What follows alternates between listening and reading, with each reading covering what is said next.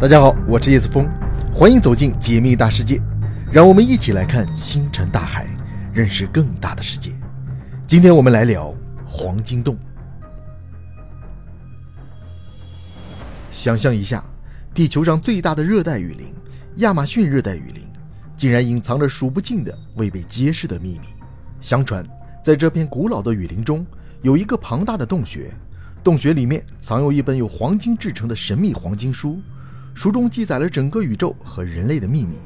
如果有人能够找到这本黄金书，那么曾经的历史谜团，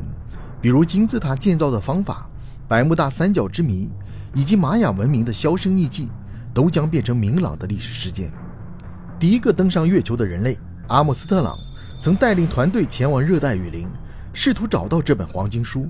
但是，这次探险任务竟然带给他们一个意想不到的惊喜。他们不仅在热带雨林中，发现了世界上最古老的民族，并且遭到了这个民族的攻击。但是，他们的任务并没有完全失败，因为在军队的保护下，他们成功揭开了一个比黄金书更加惊奇的秘密。现在，这些历史事件已经为我们所知，而这也要归功于当时跟随探险队的摄影团队，他们将整个过程记录了下来。在2020年9月的一个晴朗的早晨，一场可怕的事件震惊了整个巴西。当地的救援队接到了一个男人的求助电话，说他和他的同伴遭到了当地土著人的攻击，情况非常紧急。在救援队赶到现场后，他们成功的解救了被困人员。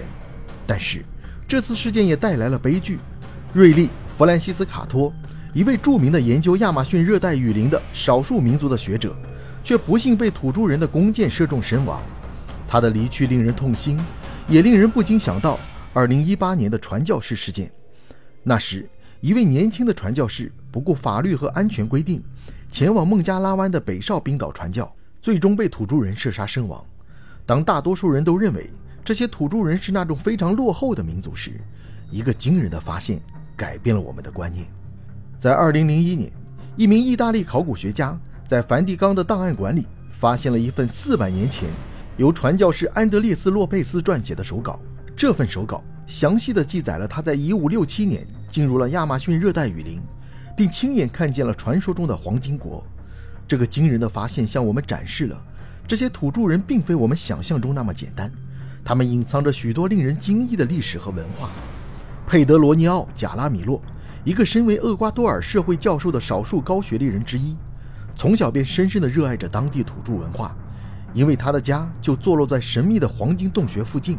一九四六年，他在土著的带领下踏入了这座巨大的洞穴，发现了惊人的事情。他描绘道，洞穴内部错综复杂，其中一条通道通往一个地下图书馆，里面陈列着数以千计的金属书，书页上却刻着他完全看不懂的文字和几何符号。他曾试图将金属书带出洞穴，但惋惜的是，金属书的分量实在太过沉重，只好放弃。此外，洞穴内还藏有一个水晶图书馆，那里的书都是用玻璃制成的，封面装饰着无数神秘生物，这不禁让人想起了亚特兰蒂斯的神话。据传，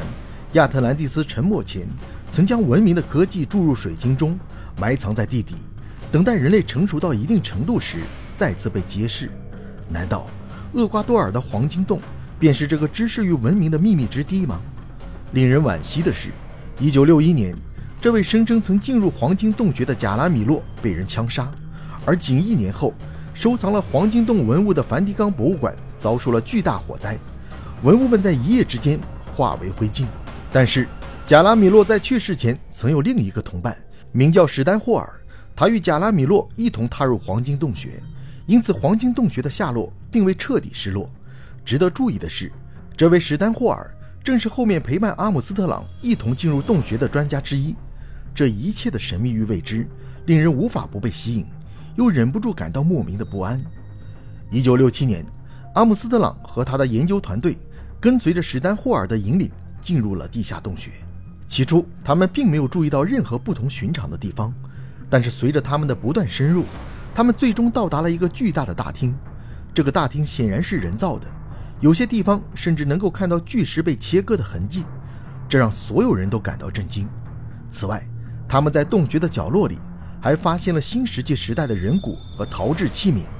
这说明这个洞穴至少在一万一千年前就已经存在了。这让人不禁想知道，当时的人类是如何在没有现代工具的情况下建造这个洞穴的呢？更令人困惑的是，如今我们只有在建造抵御核灾难的避难所时，才会挖掘这么深的地洞。那么一万年前的地球是否曾经发生过核灾难呢？如果真的是这样，那么这个洞穴的存在将证实传说和故事，更进一步的颠覆人类的历史。也许我们并不是地球上的第一批文明。据学者估计，厄瓜多尔黄金洞的长度至少超过十七公里，但由于地道复杂，学者推测这些地道可能分布于整个亚马逊雨林之下。这个推测的依据。是洞穴里发现了一种名叫油翅的鸟类，它们喜欢栖息在洞穴中，很少飞出来。这表明这些洞穴可能相互连通。经过了多年的努力，官方最终宣布，阿姆斯特朗和他的研究队伍并未找到黄金国。然而，史丹霍尔告诉他的女儿，他们在洞穴中确实找到了一些东西，但高层告诉他们不要对外透露。